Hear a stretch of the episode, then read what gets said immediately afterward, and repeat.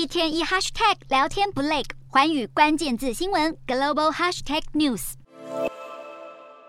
为了对抗中国对印太地区的影响力，美国今年六月成立名为“蓝色太平洋伙伴”的非正式集团，拉拢盟国共同加强和太平洋岛国的合作。美国国务卿布林肯在联合国大会期间与集团成员国的外交部长们会面，强调与太平洋岛国的伙伴关系。除了既有的成员以外，美国官员透露，受到印太地区决策影响的加拿大也打算正式加入蓝色太平洋伙伴。预计加国外交部长赵美兰将在联合国大会期间向外交官员宣布这个消息。事实上，加拿大与中国关系紧绷已经持续多年。分析认为，加拿大加入蓝色太平洋伙伴是拟定印太新战略重要的一步。而中国除了在太平洋地区的野心扩大，引发国际担忧，对于新疆人权的漠视，也使得部分国家有意在联合国人权理事会提出反中动议。不过，中方似乎早已有所预备。联合国在八月发表的人权报告，指控中国在新疆地区拘留维吾尔人的行为涉嫌违反危害人类罪。许多外交官与倡议人士趁着联合国大会期间，积极呼吁对北京采取强而有力的行动。